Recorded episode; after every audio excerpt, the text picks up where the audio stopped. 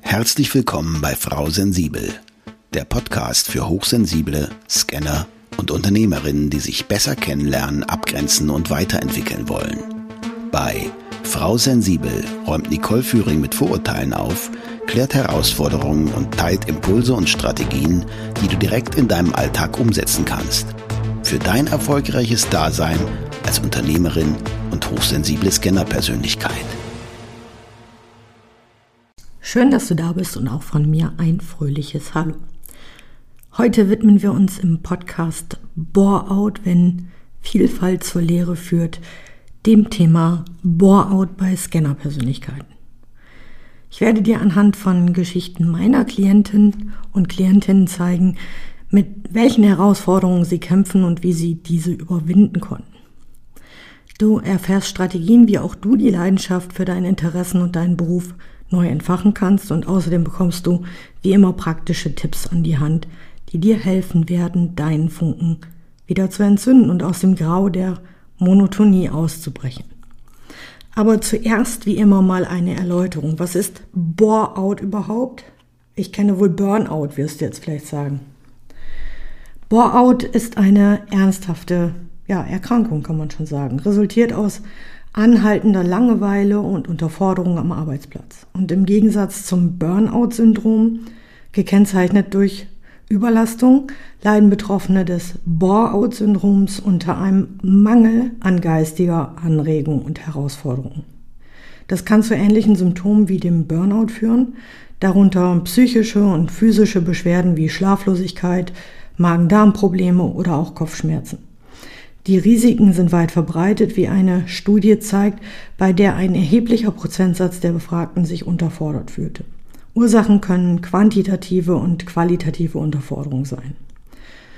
Burnout ist also ein Zustand der Unterforderung und Langeweile im Berufsleben, der oft zu psychischen und physischen Leiden führt. Bei Scanner-Persönlichkeiten, die durch eine Vielzahl von Interessen und einer ständigen Suche nach neuen Herausforderungen gekennzeichnet sind, kann Bore-out besonders problematisch sein.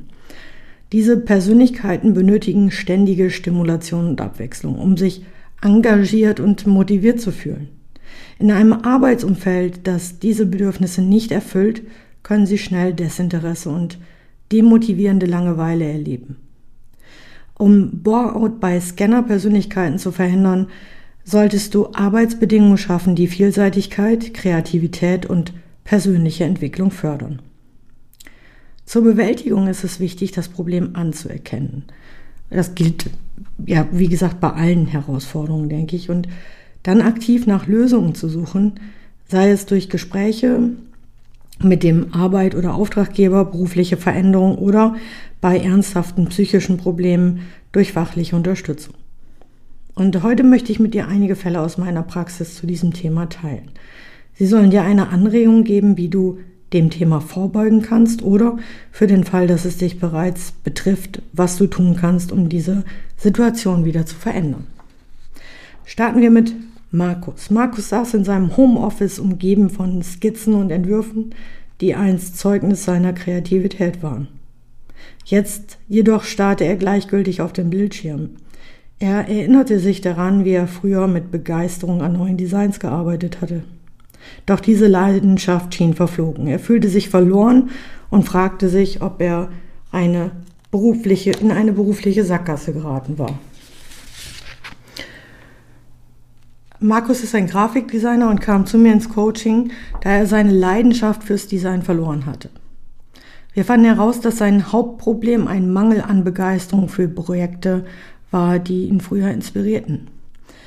Während unserer Sitzung teilte Markus seine Frustration über das Gefühl der Stagnation und Gleichgültigkeit mit. Er beschrieb, wie er stundenlang vor dem Computer saß, ohne Inspiration.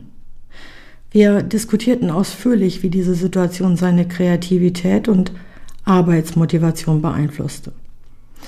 Um Markus zu helfen, empfahl ich ihm, seine Routine zu ändern. Zum Beispiel indem er an künstlerischen Workshops teilnahm oder sich Inspirationsquellen außerhalb seiner, seines üblichen Arbeitsumfelds suchte. Und ein weiterer Tipp von mir war, sich Zeit für persönliche Projekte zu nehmen, die seine Leidenschaft wieder entfachen könnten. Also, dass Markus versuchen konnte, seine kreative Energie durch die Teilnahme an einem künstlerischen Workshop oder Designkonferenz wieder zu beleben, dass er vielleicht rausgeht, fotografieren oder eines seiner anderen Hobbys wiederbelebt. Und tatsächlich hat das dazu geführt, dass er sich von Dingen, die ihn gestresst haben, distanziert hat, dass er das wiederbeleben konnte. Und manchmal ist es einfach so, dass wir zu lange auf eine Sache draufstarren und uns dadurch quasi die neuen Inspirationen nehmen. Der zweite Fall war Julia. Während Julia vor ihrer Klasse stand, driften ihre Gedanken immer wieder ab. Sie dachte an das unvollendete Gemälde in ihrem Atelier, das ihr mehr am Herzen lag als die Lehrpläne. Sie fühlte sich in ihrem Beruf gefangen, obwohl sie als Lehrerin das Lehren einst geliebt hatte. Also Julia, eine Lehrerin und auch leidenschaftliche Künstlerin, suchte mein Coaching auf, da sie sich in ihrem Beruf zunehmend gelangweilt fühlte. Während unserer Sitzungen sprach sie darüber, wie der Alltag in der Schule ihre Kreativität unterdrückte und sie sich nach ihrer Kunst sehnte. Wir sprachen ausführlich wie, darüber, wie diese Monotonie ihr Wohlbefinden beeinflusste. Um Julia zu unterstützen, schlug ich vor, künstlerische Elemente in ihren Unterricht zu integrieren und einen Kunstclub an der Schule zu gründen. Das hat geholfen, ihre Leidenschaft für die Kunst mit ihrer beruflichen Rolle zu verbinden und neue Energie zu finden. Und siehe da, die Kinder waren begeistert. Julia konnte mit dem Kunstclub, den sie an ihrer Schule gegründet hat, ihre Leidenschaft für Kunst mit ihrer beruflichen Rolle verbinden. Also hier der Tipp, schau, was für ein Interesse hast du, dass du eventuell in deinen Arbeitsbereich mit integrieren kannst, weil wenn du das während der Arbeit tust, dann wird deine Arbeit dir auch wieder mehr Spaß machen. Der nächste ist Alex. Alex saß an seinem Schreibtisch umgeben von unbeantworteten E-Mails und halbfertigen Projekten. Die Arbeit, die ihn einst herausforderte und fesselte, erschien ihm jetzt mühsam und er fühlte sich zunehmend desinteressiert und unproduktiv.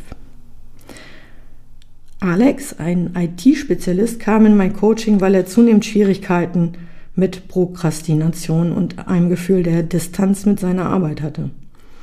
In unseren Gesprächen teilte er seine Frustration über die verlorene Motivation und das Gefühl, einfach festzustecken. Wir sprachen darüber, wie diese Blockaden seine Produktivität und Arbeitszufriedenheit beeinträchtigten. Und ich riet Alex, kleinere tägliche Ziele zu setzen und die Pomodoro-Technik anzuwenden, um seine Aufgaben in überschaubare Teile zu unterteilen und so seine Effizienz und Arbeitsfreude wieder zu gewinnen. Außerdem war mein Tipp, und den gebe ich dir an dieser Stelle auch gerne, dass er seine Kollegen bzw. freien Mitarbeiter um Hilfe bat, um gemeinsam an Projekten zu arbeiten, was ihm eine zusätzliche Motivation und Struktur bieten konnte. Der nächste Fall betrifft Sarah. Da, da geht es um den Verlust von Kreativität.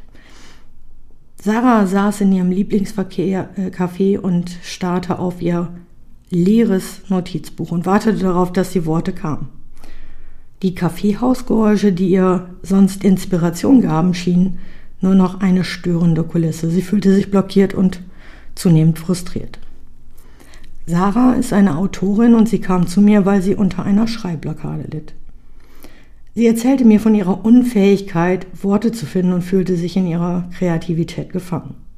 Während unserer Gespräche diskutierten wir, wie diese Blockade sie emotional belastete und ihren Schreibprozess hemmte. Ich empfahl Sarah, neue kreative Aktivitäten wie Malen oder Musik zu erkunden oder etwas anderes, um ihre Inspiration wiederzufinden. Außerdem sprachen wir darüber, ob sie einem Schreibkreis beitreten wollte, um sich mit anderen Autoren, also Gleichgesinnten, auszutauschen und neue Anregungen zu erhalten.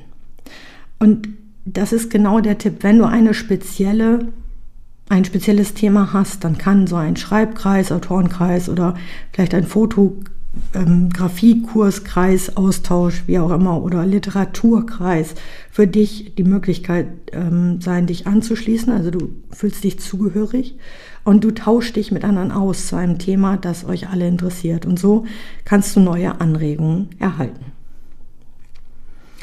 Last but not least habe ich ähm, das Thema Rückzug aus sozialem Engagement. Da ähm, habe ich den Kevin noch hier bei mir gehabt. Kevin blickte auf die Einladung zu Networking-Events, die unberührt auf seinem Schreibtisch lagen.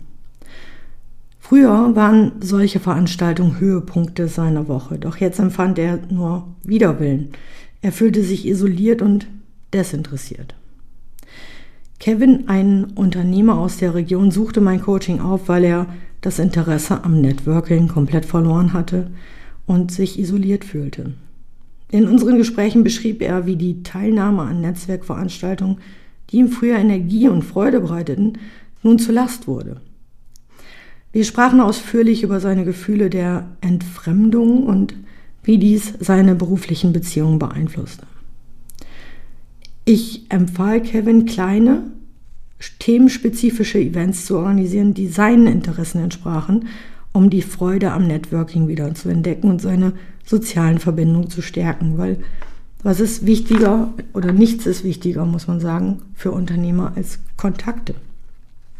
Und Kevin hat dieses kleine eigene Event organisiert, das seinen Interessen entsprach und hat damit tatsächlich ins Schwarze getroffen. Denn er war nicht der Einzige, es ging vielen anderen so und dadurch hatte seine Freude am Netzwerken wiederentdeckt.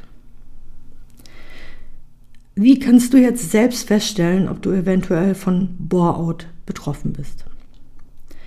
Wenn du, vermutet, dass du vermutest, dass du von Bore-out betroffen sein könntest, könnten dir die folgenden Fragen zu einer besseren Selbsteinschätzung helfen. Solltest du also feststellen, dass du viele dieser Fragen mit Ja beantwortest, kann dies ein Indiz für ein mögliches Bore-out sein und es wäre ratsam, professionelle Unterstützung in Betracht zu ziehen. Erste Frage, empfindest du oft Langeweile während deiner Arbeit? Zweitens, fühlst du dich in deinem Beruf generell unglücklich oder findest du keinen tieferen Sinn in deiner Tätigkeit? Drittens, neigst du dazu, Arbeitszeit regelmäßig für private Angelegenheiten zu nutzen. Viertens, zögerst du häufig deine Arbeit heraus, auch wenn sie eigentlich zügig erledigt werden könnte.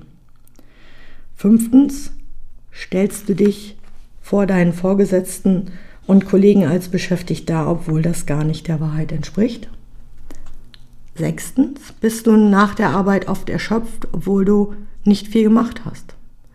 Und siebtens, Spielst du mit dem Gedanken, den Job zu wechseln, zögerst aber aufgrund finanzieller Bedenken oder der Sorge vor zusätzlichem Stress? Beantworte die Fragen einfach mal für dich selber und schau, wie oft dabei ein Ja rauskommt.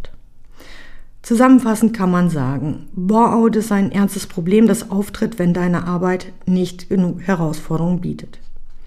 Es kann sich sowohl in körperlichen als auch in emotionalen Symptomen zeigen und sollte nicht ignoriert werden. Wichtig ist, dass du aktiv bleibst, nach Lösungen suchst, mit deinem Arbeitgeber oder Auftraggeber sprichst oder sogar einen Jobwechsel in Betracht ziehst, wenn nötig. Und vergiss nicht, ein erfülltes Leben außerhalb der Arbeit zu führen. Hobbys und soziale Aktivitäten können einen großen Unterschied machen. Pass auf dich auf und finde den Weg zurück zu deiner Arbeit und zu einer Arbeit, die dich erfüllt und herausfordert. Und wenn du dir dabei Unterstützung wünschst, buch dir doch einfach mal ein kostenfreies Orientierungsgespräch bei mir und wir schauen, wie ich dich in 30 Minuten dabei unterstützen kann. Und das war's dann auch schon wieder für heute mit Frau Sensibel. Ich wünsche dir viel Spaß beim endlich Selbstwerden. Danke für deine Zeit und schön, dass du auch in dieser Folge wieder mit dabei warst. Weitere Informationen zu Nicole ihrem Podcast sowie den direkten Kontakt findest du unter nicoleführing.de. Wenn du auf deiner weiteren Reise jemanden suchst, der dir als Sparringpartner zur Seite steht, dann vereinbare einfach ein kostenfreies Orientierungsgespräch mit Nicole unter www.nicoleführing.de slash buchen oder nutze den Link in den Show Notes.